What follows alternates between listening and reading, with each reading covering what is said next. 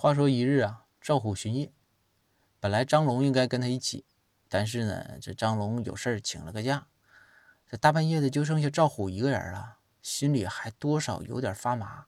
但是好在呢，也是练武之人，身上也有家伙事儿，有刀、刀枪剑戟、斧钺钩叉、躺棍槊棒、鞭锏锤爪，所以说赵虎也不太害怕，不害怕有点嘚瑟啊。然后在这个大道上走着呢，走走走，就发现对面过来一个壮汉。这壮汉过来的时候啊，就 就咳嗽了一声。过了一会儿呢，又过来个人。又是 咳嗽，紧接着壮汉身后啊出来六七个人，都咳嗽。这赵虎一想，哎呀，这是遇着要抢劫的了。这咳嗽一声，这就是对暗号呢，这是要抢我呀。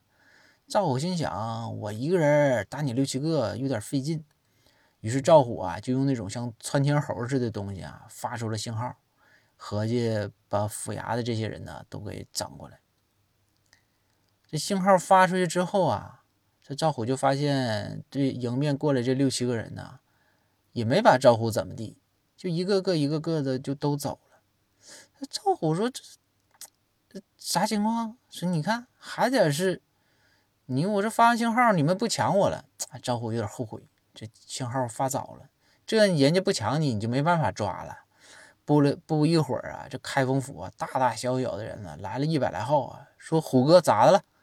赵虎说：“，没事了，没事了。刚才有人要抢我，行了，没事就散了吧。”这大伙就散了。于是赵虎啊，就继续往前走，走到就是那个壮汉最开始咳嗽那个位置的时候，赵虎啊，心里暗暗的骂了一句：“哎呀，谁呀？尖椒炒炒干豆腐，整的这么辣呀？”